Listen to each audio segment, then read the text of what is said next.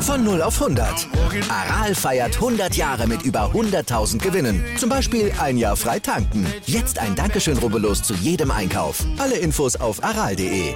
Aral, alles super. Hallo und herzlich willkommen zu einer neuen Folge Bleu Blanc Rugby, dem deutschsprachigen Podcast über französischen Vereinsrugby. Und heute reden wir natürlich wieder über Top 14 Pro D2 und was die deutschen Nationalspieler in Frankreich so angestellt haben. Bevor wir zur Top 14 kommen, erstmal ein kleiner Newsblock. Hatten wir in der Form noch nicht, aber heute bietet es sich an. Zum einen sind die In Extensio Super Sevens zurück.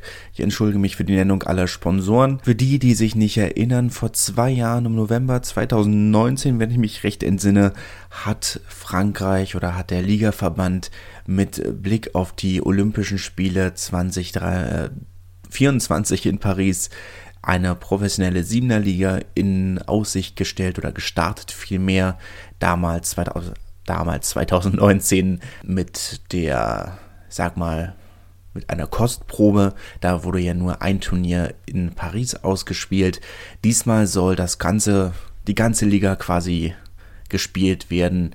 Es sollen drei Turniere im August gespielt werden und zwar in Aix-en-Provence. Wir erinnern uns das Stadion, das ja schon das Challenge Cup Finale ausgetragen hat. Auch das kleinste Stadion äh, dieser kurzen Serie. Bisschen komisch. Ähm, hat man nicht das Gefühl, dass es richtig reinpasst. Wenn man vergleicht, die nächsten beiden Turnierstandorte sind Toulouse und La Rochelle, also Ernest Vallon und Marcel de Flandre. Da wirkt äh, das Stadion in Aix-en-Provence ein wenig klein im Vergleich. Aber gut, es ist wie es ist, es ist ja ein schönes Stadion, was will man machen? Das Finale im November dann in der Paris La Défense Arena, also dem Heimstadion von Racing 92. Dort werden dann die drei Turniersieger und die besten fünf der Gesamtwertung antreten, je nachdem wie das Ganze dann aussieht, wird sicherlich runtergerechnet werden. Antreten werden die 14 Erstligateams, dazu die französischen Barbarians und die Mannschaft oder die Nationalmannschaft von Monaco, wie also schon 2019 auch. Man kann jetzt natürlich darüber streiten, ob man, äh, ob die drei Turniere im August wirklich in der Saisonvorbereitung wirklich so viel Sinn ergeben. Es müssen drei Spieler der ersten Mannschaft im Kader stehen, drei Vollprofis und man darf bis zu vier sogenannte Joker rekrutieren, also französische siebener Nationalspieler oder ausländische siebener Nationalspieler oder Spieler aus Pro de Deux und National. Die Ausgabe 2019 wurde ja vom, von den Gastgebern gewonnen. Äh, mit Po im Finale. Aber wir dürfen gespannt sein, wie sich das dann über vier Turniere dann, äh, dann letzten Endes Spieltickets sind im Handel, falls jemand Interesse hat. Man hofft also ganz stark darauf, dass dann schon dort äh, wieder Zuschauer zugelassen werden, war ja jetzt in der Werbung auf, auf Twitter und Instagram viel, viel der Fokus drauf, auf dem Zuschauerspektakel, auf Verkleidung, auf Party, das, was man eben klassisch vom Siebener Rugby kennt. Apropos bekannte Diskussion, auch eine Diskussion, die ja immer wieder zurückkommt, gerade jetzt in der aktuellen Corona-Situation, in der Corona-Saison sollte äh, der oder wurde diskutiert gestern auf der Vorstandssitzung der Ligue Nationale de Rugby, ob man auch wieder den, äh, den Abstieg aussetzen möchte. Das übliche alte Spiel. Ein Abstieg in der aktuellen Situation könnte die Vereine ruinieren und ähm, davon könnten sich manche Vereine vielleicht nicht, äh, nicht erholen. Ich sollte vielleicht dazu erwähnen, dass diese, diese Diskussion von Soyo Angoulême angeregt wurden, die, auf der, die in der zweiten Liga ja schon relativ sicher abgestiegen sind. Der Vorschlag war kein Abstieg, die Aufstockung auf 18 Teams in der Pro D2, also nur die beiden Aufsteiger aus der National und eine Top 15, also eine eine Mannschaft mehr in der ersten Liga. Die Relegation müsste natürlich trotzdem ausgespielt werden, denn man hat die Fernsehrechte für dieses Spiel ja schon verkauft. Agen wäre also als potenziell schlechteste Erstligamannschaft der Geschichte. Wir erinnern uns, der aktuelle Rekord wird von Bourgoin gehalten und die hatten zumindest elf Punkte. Agen hat kurz vor Ende der Saison bisher zwei. Ähm, könnten sie also als potenziell schlechteste Erstligamannschaft der Geschichte sich in der Relegation mit einem einzigen Sieg noch gegen einen, eine der potenziell besten Zweitligamannschaften der Geschichte durchsetzen. Van und Usab sind dort ja auf dem, auf dem besten Weg, jede, alle Rekorde aufzustellen. Äh, kann man natürlich jetzt sagen, okay, wenn Van und Usab dieses Spiel nicht gewinnen, dann haben sie es vielleicht auch nicht verdient, dann könnten sie sich vermutlich eh nicht in der ersten Liga halten. Aber es geht hier um, um das Prinzip der sportlichen Fairness. Bin sowieso kein Freund der Relegation. Klar, es ist ein Spiel mehr, das man verkaufen kann. Und bis jetzt haben sich immer die Zweitligisten durchgesetzt. Aber ich finde es bin kein Freund der ganzen Sache. Spielt letzten Endes keine Rolle. Dieser Vorschlag hat keine Mehrheit äh, in der Abstimmung gefunden. Laut äh, Radio Monte Carlo die Begründung, dass man ja die Fernsehgelder durch mehr Teams teilen müsste und keine der Mannschaften wollte, keine der anderen Vereine wollte auf Geld verzichten, entsprechend dieser Vorschlag abgelehnt. In der zweiten Liga hat es, hätte es für mich sowieso wenig Sinn ergeben, weil man da im Kalender ja gar nicht so weit hinterher ist. Da fehlt eigentlich nur ein einziges Spiel, nämlich das zwischen Vannes und Grenoble. Aber die beiden Mannschaften sind ja sowieso mehr oder weniger sicher in den Playoffs und nicht im Abstiegskampf, waren sogar schon sicher im Halbfinale. Das Spiel hat letzten Endes für die, äh, für die Tabelle am Ende keine, keine Auswirkung mehr. Von daher hätte das für mich sowieso keinen Sinn ergeben. In der ersten Liga, gut, da reihen sich jetzt die, die Absagen an die Absagen. Zitiert wird hier, wurde letzt, wurde am Montag in, in der Midi Olympique eine Studie der Universität von Turin äh, die sich damit auseinandergesetzt hat, weshalb ähm, in manchen Sportarten, weshalb es in manchen Sportarten mehr Absagen gibt als in anderen. Und für den französischen Rugby wurde eben angeführt, zum einen die Größe der Trainingsgruppen. Man habe eben bis zu 40 Spieler im, im Training. Gerade die Stürmer auch mit engem Kontakt. Klar, Gedrängetraining, äh, Gassentraining kann man nicht unbedingt mit Abstand üben und der französische Rugby habe ein vergleichsweise striktes Protokoll, wenn uns drei positive Fälle reichen für eine Absage. Im Gegensatz zum französischen Fußball dort kannst du 16 positive Fälle haben, bevor das Spiel abgesagt werden muss. Erklärt für mich jetzt natürlich noch nicht, weshalb wir in der ersten Liga so viele Absagen haben, aber nicht in der zweiten in der Pro D2, die Pro D2 scheint das Ganze wirklich gut im Griff zu haben. In der National und in der Top 14 haben wir viele Absagen. In der National ergibt Sinn. Da sind nicht alle Mannschaften voll professionell oder zumindest äh, nur auf dem Papier. Dass man sich da nicht so ganz isolieren kann, immer ergibt für mich Sinn. In der Top 14 verstehe ich es nicht so ganz. Für mich ist da der einzige Faktor, den ich mir vorstellen kann, eben der Europapokal. Aber das ist der einzige Faktor, der noch dazu kommt. Aber gut, das müssen intelligentere Menschen als ich klären. Ähm, oder besser informierte Menschen, sagen wir es mal so rum. Gut, haben wir das aus dem Weg. Kommen wir jetzt zu dem, was auf dem Feld passiert ist. In der Top 14, wie gesagt, nur die drei Spiele, da gab es auch wieder vier Absagen. Lyon hat 41 zu 30 gegen Clermont gewonnen. Clermont, wir erinnern uns, hat in den letzten, naja, mittlerweile zehn Jahren nur ein einziges Mal in, beim Lou gewonnen. Äh, 2017 müsste es gewesen sein, die meiste Saison. Davor und danach nicht mehr 41 zu 30. Ähm, vorher war es 34 zu, zu 30. Äh, Clermont, die noch aus der eigenen Mahllinie quasi raus noch den, ähm, den Versuch zum Sieg legen wollten und sich nicht mit dem Defensivbonus zufrieden gegeben haben.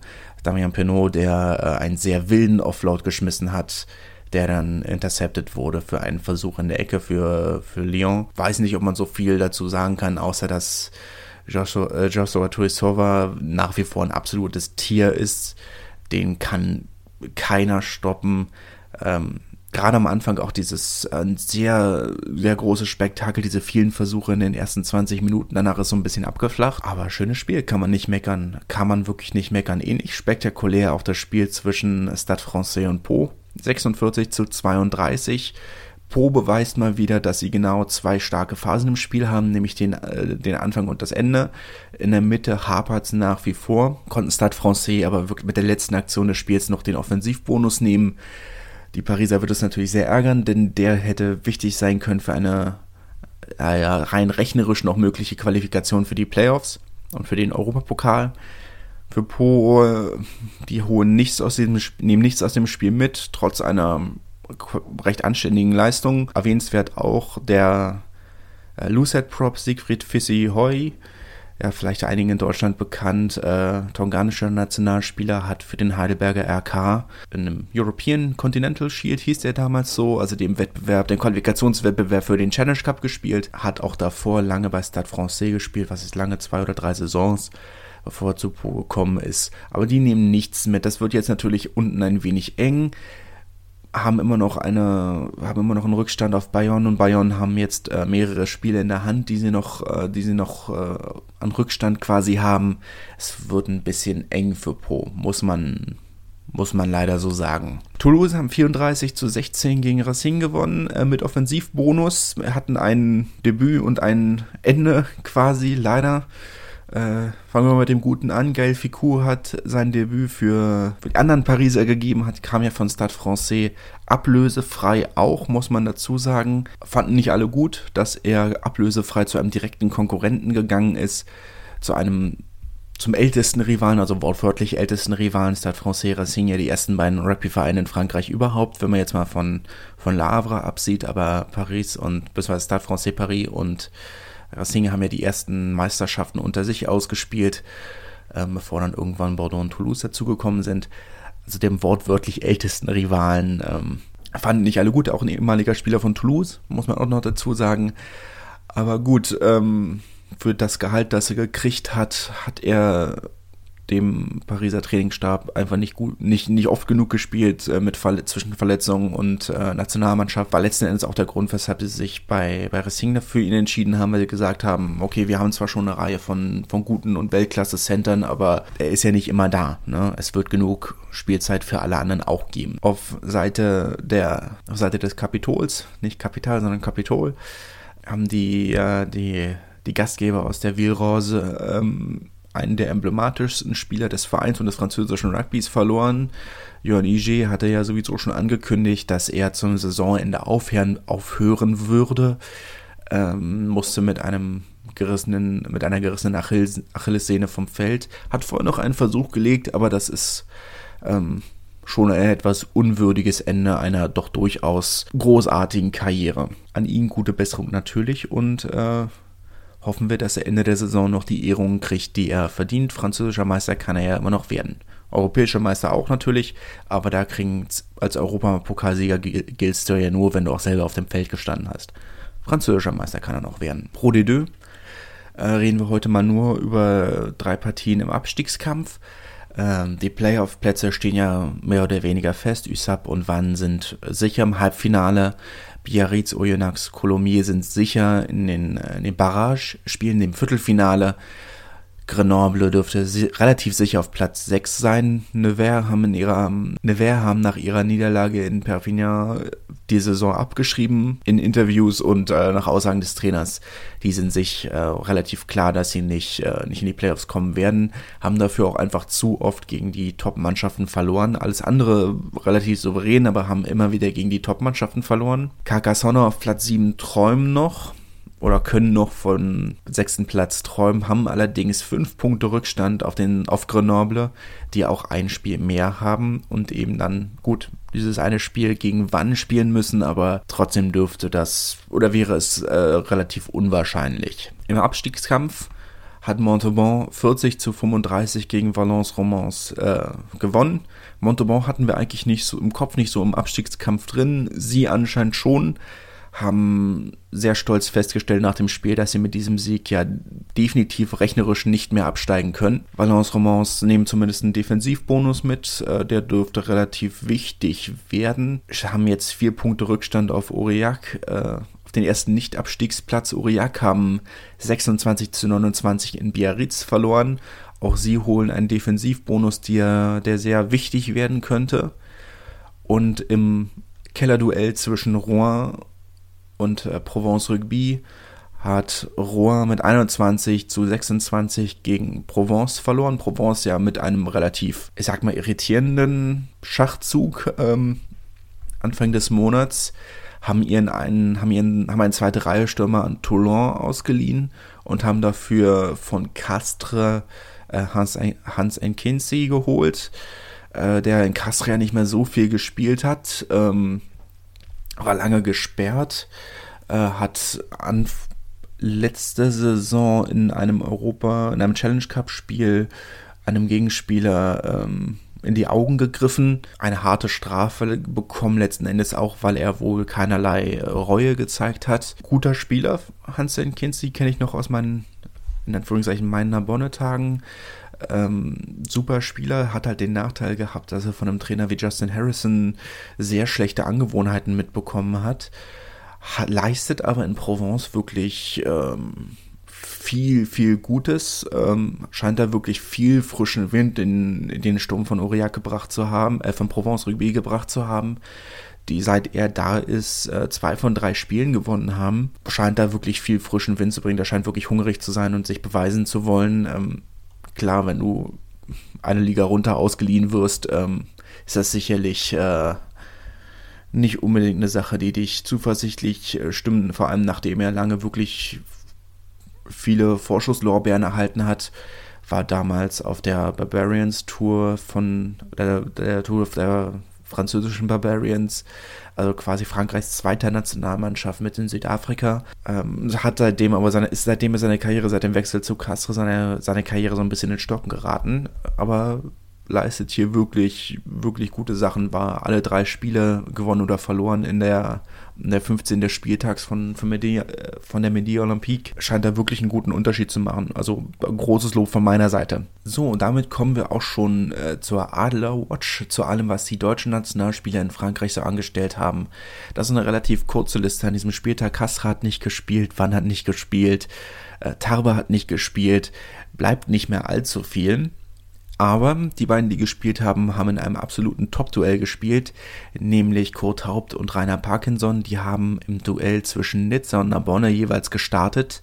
Rainer Parkinson hat 15 Punkte vom Tee beigetragen beim Sieg äh, von Narbonne. 24 zu 19 haben sie zu Nizza gewonnen, äh, in Nizza gewonnen. Ähm, große Überraschung, muss man schon sagen. Nach Bonne im Vorfeld war eigentlich, haben sie sich so geäußert, dass sie eigentlich schon mit einem Defensivbonus zufrieden wären oder sich mit einem Defensivbonus zufrieden geben würden.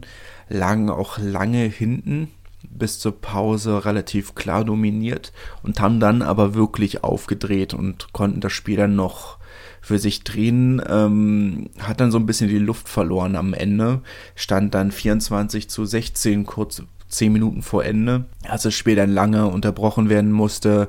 Äh, Narbonne hat, äh, hat das Gedränge von, von Nizza einmal wirklich komplett auf den Kopf gestellt und das meine ich relativ wortwörtlich, kollabiert das Gedränge und äh, die erste Reihe von Nizza ist auf die zweite Reihe ärgerlich raufgefallen.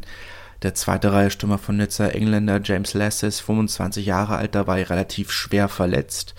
Ähm, Spiel war bestimmt eine Viertelstunde unterbrochen ähm, bis James Lasses mit, äh, mit Sauerstoffflasche und äh, mit, äh, vom Platz getragen werden konnte, äh, wurde wohl direkt notoperiert an der Halswirbelsäule, hat sich da wohl äh, relativ schwer verletzt, liegt immer noch auf der Intensivstation, von daher von meiner Seite wirklich alles, alles gute, gute Besserung. Ähm, das Ergebnis steht auch noch nicht. Äh, es, Nizza hat äh, Beschwerde gegen das Ergebnis eingelegt beim ersten Versuch von Narbonne seien wohl Betreuer auf dem Feld gewesen und äh, entsprechend könne der ja wohl nicht gezählt werden. Lassen wir aber einfach mal so stehen. Nach aktuellem Stand ist das die erste Heimniederlage dieser Saison für Nizza und sie mussten erstmals die Tabellenführung an Burger und Bress abgeben, haben aber noch Nachholspiele vor sich. Der einzige andere, ich sag mal, Halbnationalspieler, der im Einsatz war, war Otilo Kafutamaki hat ja bis jetzt nicht für Deutschland gespielt, war aber zumindest in Trainingslagern der Schwarzen Adler dabei. Von daher führe ich ihn jetzt einfach mal in dieser Kategorie. Wenn ihr das anders seht, sagt mir gerne Bescheid. Der hat äh, oder kam bei Dijons 20 zu 26 Erfolg in Chambéry von der Bank. Und das war es eigentlich auch schon von den deutschen Nationalspielern und von dieser Folge von Bleu Blanc Rugby. Eine etwas anderes, andere Folge heute können wir ja gerne auf Twitter oder Instagram, Bleu Blanc Rugby, äh, einen Kommentar dalassen, ob ihr gerne mal so einen längeren Newsblog äh, drin hättet und dafür weniger über die Spiele oder weniger News, dafür mehr Spiele. Feedback, Kritik gerne mir auf den Social Media Kanälen dalassen. Ansonsten hoffe ich, dass euch auch diese Folge gefallen hat und wünsche euch einen schönen Tag.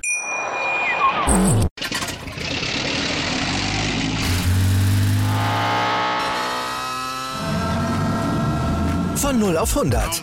Aral feiert 100 Jahre mit über 100.000 Gewinnen. Zum Beispiel ein Jahr frei tanken. Jetzt ein Dankeschön, rubbellos zu jedem Einkauf. Alle Infos auf aral.de.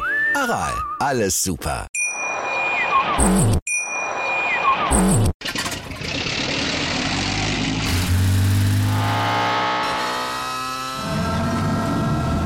Von 0 auf 100. Aral feiert 100 Jahre mit über 100.000 Gewinnen. Zum Beispiel ein Jahr frei tanken. Jetzt ein Dankeschön, rubbellos zu jedem Einkauf. Alle Infos auf aral.de. Aral, alles super. Wie viele Kaffees waren es heute schon? Kaffee spielt im Leben vieler eine sehr große Rolle. Und das nicht nur zu Hause oder im Café, sondern auch am Arbeitsplatz. Dafür gibt es Lavazza Professional. Kaffee am Arbeitsplatz, der genauso lecker schmeckt wie in eurem Lieblingscafé. Die perfekte Kaffeelösung für jede Art von Unternehmen. Klein, mittel, groß. Ihr habt auf jeden Fall einen Kaffee, der schmeckt. Die richtige Motivation für eure Arbeitstage. Alle Infos zu Lavazza Professional findet ihr auf lavazza-pro.de mit allen Kaffeelösungen für euer Büro. Ich habe mich natürlich schockverliebt, weil die war wirklich ganz, ganz klein. So begann die Mensch-Hund-Beziehung zwischen Christina und Tierschutzhund Frieda. Und wie es danach, nach dem ersten Moment der Verliebtheit, so weiterging und welche Klippen es danach zu umschiffen galt, das hört ihr in der neuen Ausgabe von Iswas Dog, dem Podcast für harmonische Mensch-Hund-Beziehungen. Iswas Dog? Mit Malte Asmus. Überall, wo es Podcasts gibt.